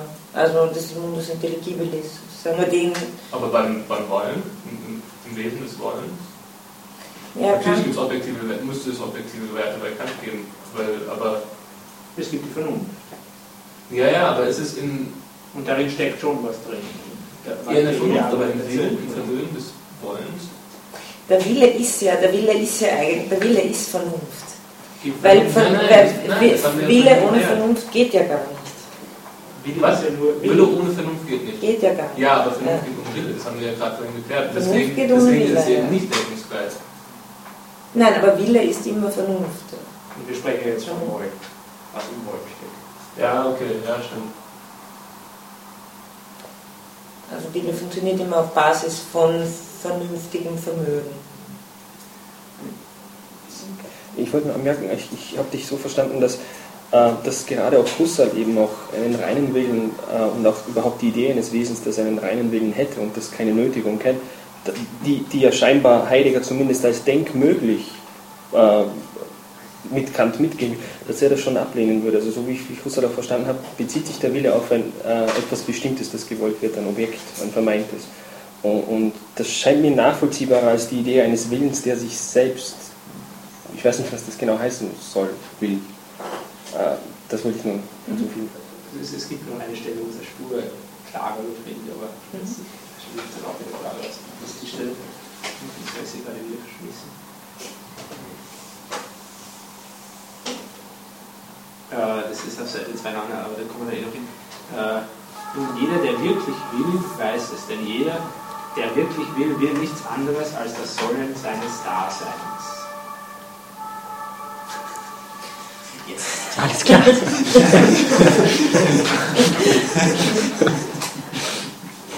Äh, da finde ich, da kommt schon noch eine Spur mehr dieses, äh, dieses Geworfensein mhm. und so durch. Also, okay so in, im Sinne von, also so verstehe ich es jetzt mal ja. ganz grob. Ne? Das, aber das ist doch Material, das, das soll meines Daseins, das ist jetzt das da. Äh, mein Dasein ist der Entwurf, aber ich glaube, das ist nicht Material. Das, also, das, ist, das ist alles nur nichts nee, Gegenständliches. Nee, nee, nee, aber auch, auch nicht an etwas des Wollens. Die, die, der Entwurf selber ist ja wieder dieses. Es Ja, ist schon das Wollen ich des Wollens. das okay, aber es ist nicht Ah. rein. Es ist ja nicht mehr rein, es ist ja dann. Ja, doch, also bevor Es die ist Werte. Nein, insofern es Dieses- was Empirisches. Ich will mich entwerfen. Ja, genau. Ich will Antwort sein auf das, wo ich bin. Ich glaube, da, das könnte so grob der Ansatz sein. Aber er fragt ja eh noch weiter. Ja. Also wir sind ja noch nicht fertig. So, ich dachte, wir hätten noch einen 85. So. Was? Wir wollen. Das haben wir auch gewusst. Sie haben geschrieben, das ist 287, aber das, ist ist 287. Aber da fehlt ja. Das Buch hat auch davor angeguckt. Was? Wie? Ja, wie weit hast du gelesen? Ja, also ich habe dann auch gesehen, bis 287, aber ich finde das Interessante kommt ja dann noch. Okay. Das ist mir auch echt. Ich dachte, wir wären fertig, dass ich mal jetzt Also ich, ich, ich mache nur Spur weiter. Sonst Ja. Und nächste Woche machen wir dann nicht, oder? Doch. Ich habe gedacht, das Aber es nächste geht Woche. ja noch bis 305. Ja, ja, ich dachte wie- das Referat geht heute nur bis 287 und das Ja. wir sind jetzt eine Wie Diskussion. ist denn das jetzt? Na, bis 287 und dann Genau. Schluss. Das Genau. Spannende macht der Kollege nächstes Mal. Nein, ist ja nicht wahr. Das ist ja, das ist ja, das passiert ja jetzt. Also ich finde, das ist, wir sind, wir haben genug, was, was, was, Noch gar nicht. auf irgendwas zwischenhalten. Also, mit- also, also nächstes Mal gibt es noch ein Referat ab. nächstes Mal gibt es noch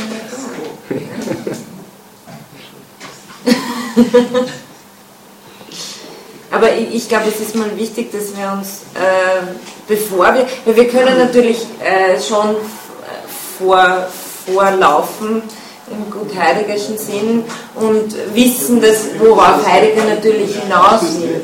Aber ähm, das beantwortet uns eigentlich weniger. Wir können dann sagen, ja, Heidegger macht es halt so, weil er im Endeffekt will er auf, auf das raus, was er in seiner Zeit entworfen hat.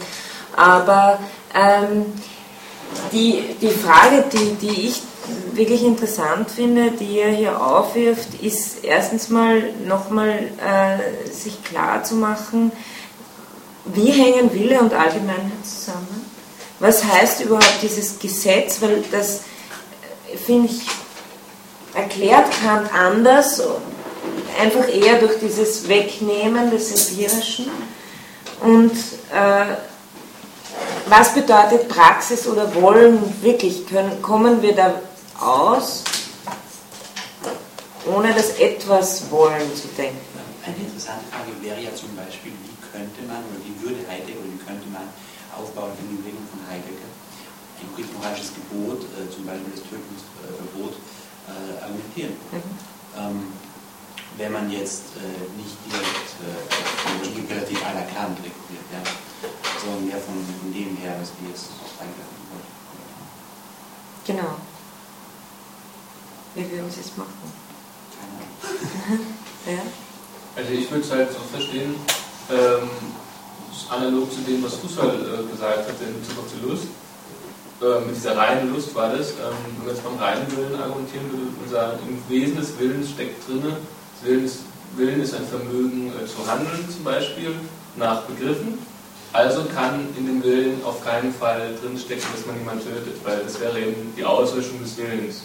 Insofern steckt in, im Willen, im Wesen des Wollens, also in der Wollensstruktur, äh, Noch, Entschuldigung, noch, noch mal, den Schluss habe ich nicht verstanden. also dass man ähm, Wille, der Wille ist das Vermögen nach Begriffen zu handeln der Vorstellung vom Gesetz. oder nach Mhm. Forschung von Gesetzen, der ich glaube Heidegger das nach Begriffen, Mhm. aber ist auch egal. Mhm. Ähm, also zu handeln, da steckt der, der, der Aspekt des Handelns drin.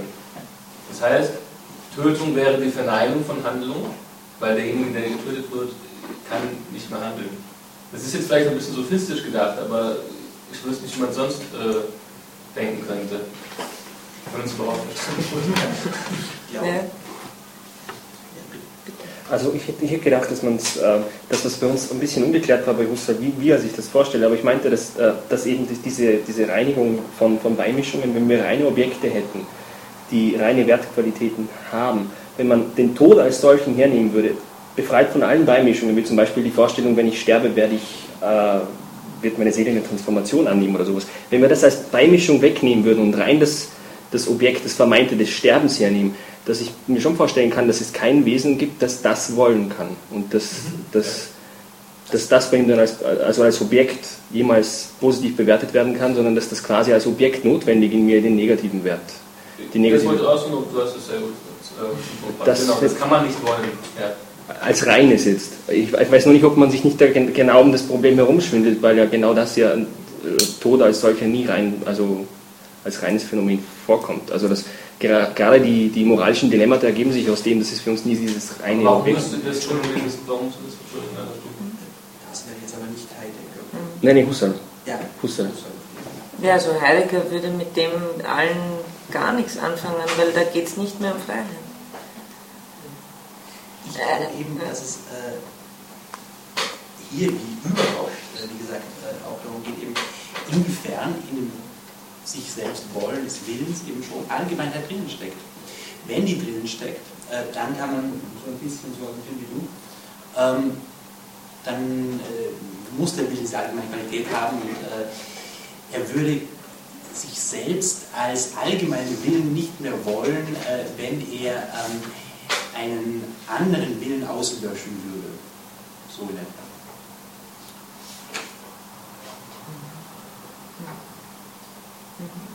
Also ich, ich wollte jetzt noch äh, einen Schritt zurück etwas, einen, einen letzten Punkt anmerken, wenn ich das darf. Also, Bitte. Ähm, einfach ich wollte mal vielleicht betonen, worum es ihm hier vielleicht eher geht, ist einfach nochmal zu fragen, was ist denn dieses Faktum des äh, Gesetzes, der reinen praktischen Vernunft? Weil das war ja eigentlich der Gang der Argumentation. Es ging jetzt gar nicht darum, das auszuformulieren oder was, sondern wie erfahren wir Freiheit als spezifisch menschlich eben im, durch das praktische Gesetz. Das heißt, er fragt wirklich, wo ist das Faktum? dieses Gesetzes in uns, dass das kann so meint, das ist für uns alle einsichtig, also das kommt dann eh das nächste Mal ganz, ganz klar noch und, und genauer. Aber vielleicht, dass man Heidegger ein bisschen retten kann oder auch so ein bisschen sagen kann. Ich meine, natürlich beantwortet die Frage, wie jetzt das Gesetz ausschaut, überhaupt nicht, aber die Frage, wie kann ich es in mir verorten, wie kann ich es nachvollziehen, dass es da ist, ich finde, das ist schon interessant. Ne? Weil, aber das, das weil, das Gesetz, oder? oder? Du hast gesagt, dass es in uns ist, was ist jetzt noch es? Das, das Gesetz, dass wir das Gesetz in uns haben. Und, und wenn er sozusagen, wie er, also er, er behauptet ja, oder er zieht ganz klar dieses Gesetz auf den Willen zurück und sagt, dass ich will, dass der Wille sich selbst will. Das sozusagen ist der Kernstein. Und das, das finde ich schon interessant, oder einfach anders als, mhm. eindeutig anders als bekannt, sozusagen, dass das, dieses Wollen das Sollen auslöst. Während, und das kommt dann eben im nächsten Paragraphen dann noch deutlicher, während bei Kant ist ja einfach eher von der Vernunft herkommt. Mhm, genau, also man hat den Eindruck, bei Kant ist es eher so, dass ähm, der Wille Wille ist, Kraft der, der Vernunft, die die Möglichkeiten des sich Bestimmens zum Handeln über die Figur eines Gesetzes, sagen wir mal, Struktur, Vernunft beherrscht die Struktur der Prinzipien und Gesetze. Genau, also so und der Wille ist derjenige, die, dasjenige Vermögen, das sich nach dem bestimmen kann. Und Heidegger versucht uns jetzt zu sagen, dass der Gesetzesbegriff selber eigentlich dem Willen entspringt. Im, nämlich, und das finde ich äh, schon eine entscheidende Stelle auf 278, äh, also recht am Anfang dieses Punktes C, Reiner Wille ist Wollen, das eigene Willenswesen, das Bestimmende für den reinen Willen, das Ursache sein für ihn selbst, also hier geht es jetzt um den Bestimmungsgrund, liegt in seinem eigenen Wesen, sofern dieses als bestimmend vorgestellt, das heißt rein gewollt wird. Und da ist ja die Frage, also im Grunde genommen wird das Gesetz als bestimmend vorgestellt. Und ähm, hat man den Eindruck, dass Kant das sagt. Dann geht er weiter und sagt, das Ursache sein, die Kausalität von etwas ist ihrem Wesen nach aber immer die Regel, das Gesetz, und da kommt jetzt der Gesetzesbegriff, das Gesetz des Daseins, der Existenz von etwas. Also das, die Ursa Ursache zu sein, heißt Gesetz von etwas zu sein. Also indem der Wille Ursache seiner selbst ist, wenn er sich selbst will, ist es ein Gesetz. Das heißt, Heidegger bringt den Gesetzesbegriff über eine im Grunde ganz andere Schiene ins Spiel, als Kant den Gesetzesbegriff von Anfang an als äh, Vermögen, als ein Wille, sich nach, nach Gesetzen äh, zu bestimmen, ansetzt. Also das, äh, das scheint mir schon ein Unterschied zu sein, weil da kann ich dann sagen, der Gesetzesbegriff entspringt eigentlich eher aus dem Ursache sein und in diesem Fall würde ich dann eher argumentieren, dass in so einem, ich meine, oder sagen wir so, da sehe ich die Allgemeinheit weniger gegeben. Als, äh, natürlich ist im Gesetzesbegriff ist immer irgendwie eine Allgemeinheit drinnen, aber das Ursache sein ist das Gesetz des Daseins, der Existenz von etwas.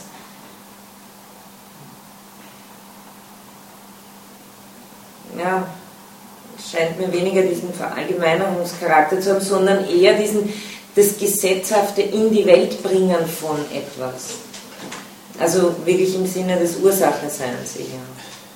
Aber ich finde ihre, ihre, ihren Gedanken sehr spannend, weil wenn, dann kann es nur so funktionieren. Wenn man das irgendwie, äh, wenn man den Willen nicht als vollkommen wild gewordenes, äh, sich selbst wollendes Ungeheuer äh, auf die Welt loslässt. auf der anderen Seite kann man ja eigentlich nur mehr sagen, dass, also wenn man ihm folgt, wenn du nicht willst, hörst du auf, Persönlichkeit zu sein. Ja. So. ja. Dann ist also der Verstoß gegen das Gesetz nichts anderes außer, na gut, dann hat man halt, und das ist auch problematisch, dann hat man die Definition des Menschseins verfehlt, äh, wogegen er sich ja auch wehrt und sagt, na, so kann man es nicht machen, dass man von vornherein einen Mensch entwirft und dann sagt, so, das ist jetzt der Begriff, den wir nachstreben sollen, aus dem käme das Sollen. Das verwirft er ja. Mhm. Also es, es ist schon problematisch. Aber wäre das nicht bekannt? Ich meine, natürlich, äh, bekannt wäre das schon ähnlich. Ja. Weil man kann auch leben ohne, ohne vernünftig, also nicht ganz unvernünftig zu sein, aber zumindest ohne vernünftig zu handeln. Wird halt dann dem Anspruch der Vernunft nicht gerecht. Stimmt, es ist ich sehe es ja nur nicht ein. Denn um einzusehen, dass ich gesetzesgemäß handle, ob ich gesetzesgemäß handle, muss ich schon schauen, das Gesetz schon, oder muss ich schon wollen. Ja. Wenn ich nicht will, dann sehe ich es halt einfach nicht. Es kann mich ansprechen und ich kann es zurückweisen. Auch das ist ja sozusagen die Möglichkeit, die in der Freiheit liegt.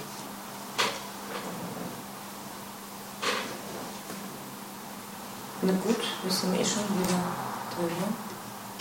Ähm, ich möchte mich zuerst mal herzlich für das Referat, das stundenbegleitende, äh, sehr umsichtige Referat bedanken.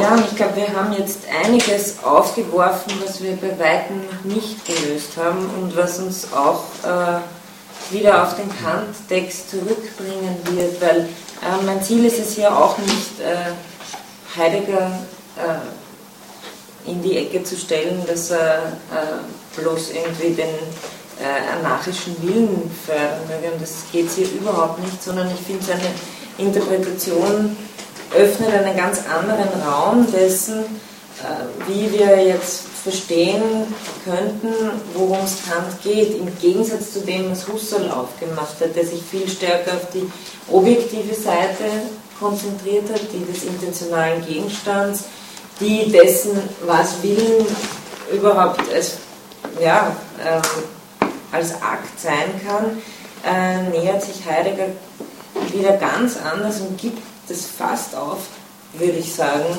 äh, das, was Husserl für, für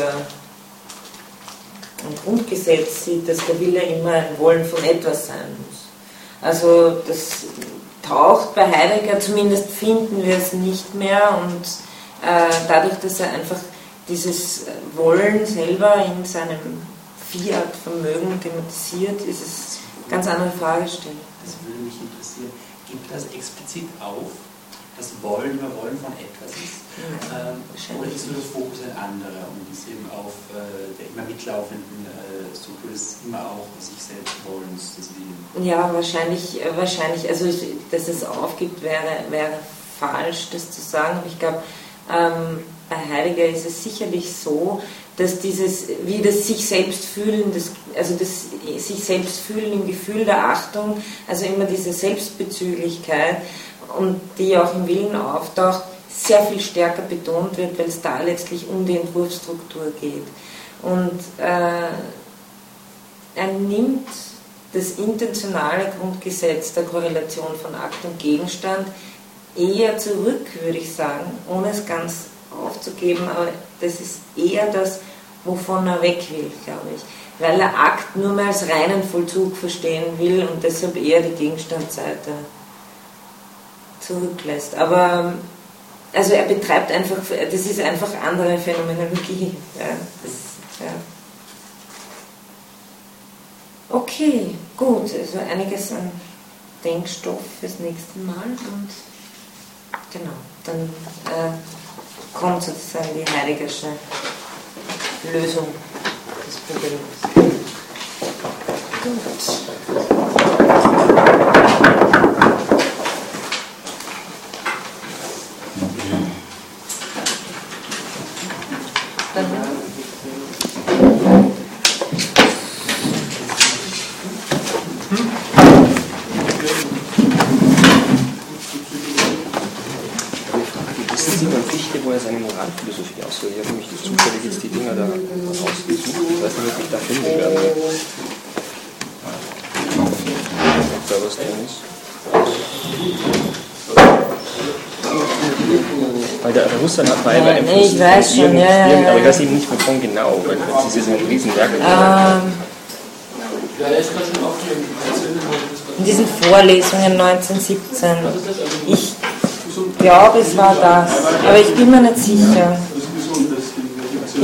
Also weil er oft auch von, ich muss ehrlich sagen, ich, ich weiß es nicht, ich bin mir nicht sicher. Ich kann leider der Fichte, aber, aber welche Vorlesung 1917? Was ist das? Ah, muss ich auch nachschauen. Ich glaube, das könnte in dem Band, im 27er Band sein. Äh, aber das, das kann, das kann ich. Das sind vielleicht Semester. In dem anderen Semester